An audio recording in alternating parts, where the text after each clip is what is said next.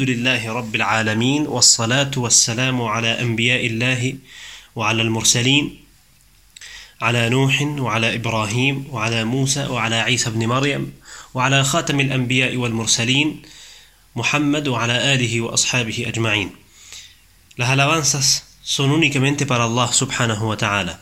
Suyo es el reino y suya es la alabanza y Él tiene poder sobre todas las cosas.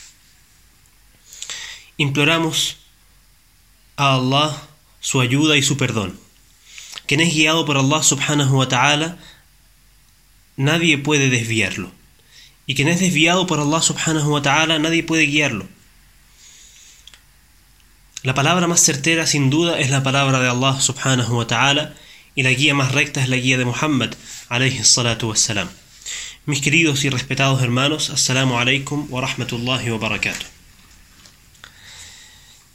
En el encuentro anterior con la sira de nuestro noble y querido mensajero Muhammad sallallahu alayhi wa sallam, hablamos y mencionamos una pequeña introducción que abarcaba la importancia de conocer de una manera general el hecho de que Allah subhanahu wa ta'ala mandó y envió a Muhammad sallallahu alayhi wa sallam como el sello de sus mensajeros y no como el primero y el único de sus mensajeros. Aquel que tiene esta visión general entenderá de una manera correcta el concepto de la profecía, el concepto de risala y del mensaje que Allah subhanahu wa ta'ala, el mensaje único que Allah subhanahu wa ta'ala envió para su creación y para sus siervos. En esta ocasión quiero mencionar acerca de Ibrahim alayhi salam. ¿Por qué vamos a mencionar a Ibrahim? Porque Ibrahim alayhi, salatu wassalam fue uno de los más nobles y de los más grandes mensajeros de Allah subhanahu wa ta'ala en cuanto a su puesto frente a Allah subhanahu wa ta'ala. Allah subhanahu wa ta'ala tomó a Ibrahim alayhi salatu wassalam como un amigo íntimo. Pero también Ibrahim alayhi salam porque él, por así decirlo, es el padre de los anbiya, de, de la gran mayoría de los mensajeros de Allah wassalam. Ibrahim salam tuvo de los más conocidos y de los que fueron mensajeros de Allah dos hijos. El primero fue Ismail y el segundo fue Ishaq wassalam.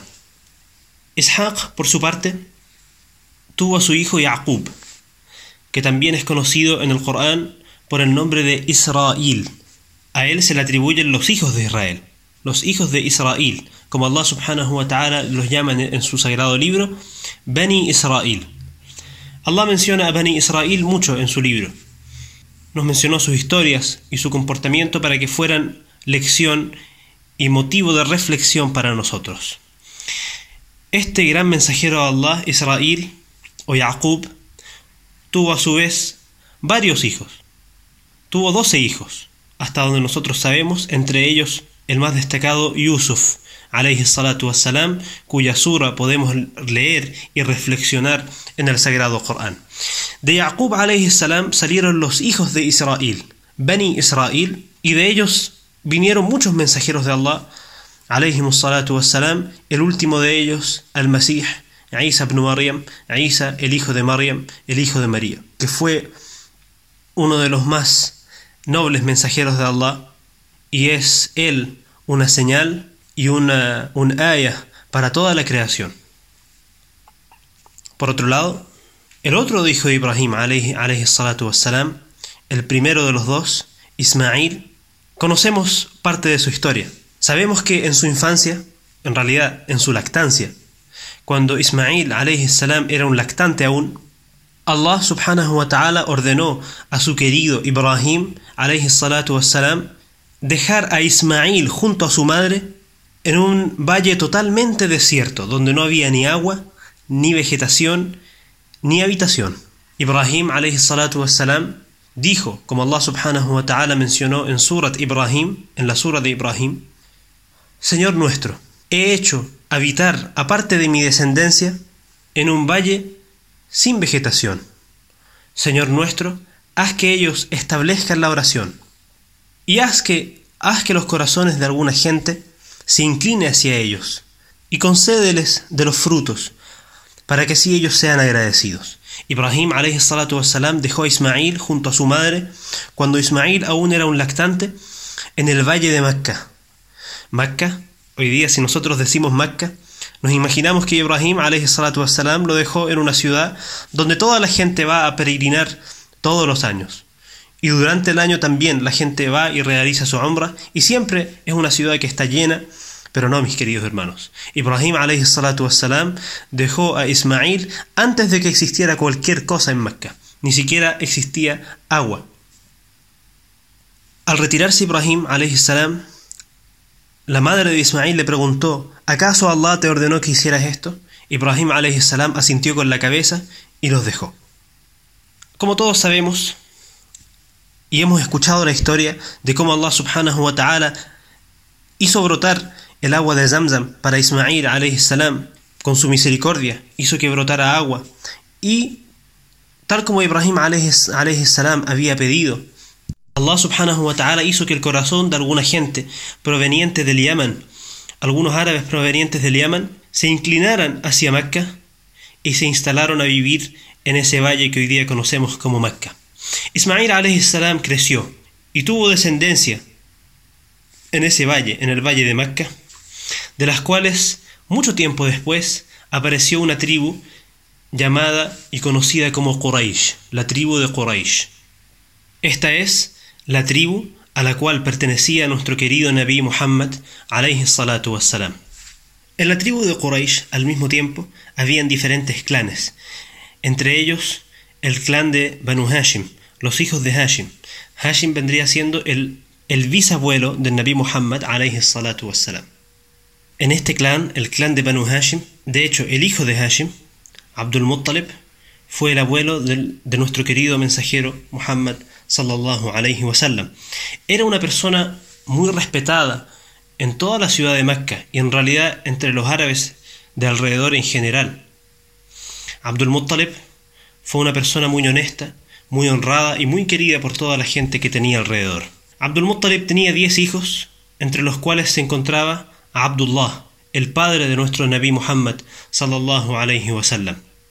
A todo esto, cabe mencionar que el nacimiento del mensajero de Allah sallallahu alayhi wasallam fue aproximadamente seis siglos después de la llegada de Isa alayhi salatu wasallam. Aproximadamente seis siglos después de la llegada del Masih Isa ibn Maryam alayhi salatu wasallam. Mis queridos hermanos, nuestro profeta Muhammad sallallahu alayhi wasallam nació, como mencionamos, en una tribu muy honrada. La tribu de Quraysh en Mecca era una tribu muy respetada. Ellos tenían el control del Kaaba, tenían las llaves del Kaaba, tenían el honor también de dar de comer y de beber al peregrino. Porque los árabes, después de Ibrahim alayhi wassalam, seguían, continuaban con el Hajj, continuaban con la peregrinación a la casa tal como era eh, desde el tiempo de Ibrahim alayhi wassalam. Entonces la tribu de Quraysh, la tribu del Nabi sallallahu tenía un puesto muy importante entre los árabes de la península arábiga, pero también entre los árabes de Mecca en específico. Entonces, fue en esta tribu, en la tribu de Quraysh y en este clan, en el clan de Banu Hashim, que nació después de 600 años aproximadamente de la llegada de Isa alayhi salatu wassalam, nuestro querido Nabi Muhammad sallallahu alayhi wasallam. Nació en un clan honrado y en una familia honrada. Y como mencionaremos en, la, en la próxima charla, en el próximo dars, el mensajero de Allah sallallahu alayhi wasallam durante su juventud, antes de recibir la profecía, fue una persona muy querida entre la gente de Mecca y fue conocido como As-Sadiq al-Amin, la gente de Mecca, antes de que Allah subhanahu wa ta'ala lo hiciera Nabi, lo conocía como As-Sadiq, el veraz, Al-Amin, el honesto. Mis queridos hermanos, con esto concluimos, inshallah, nuestro encuentro acerca de la sira del Nabi alayhi salatu wassalam, y con el permiso de Allah y su ayuda, continuaremos, inshallah, para saber e iluminarnos con la sira y con la vida y con la historia de nuestro Nabi sallallahu alayhi wa sallam, que Allah subhanahu wa ta'ala, hacernos de aquellos que lo siguen y siguen a los anbiya. Wassalamu alaikum wa rahmatullahi wa barakatuh.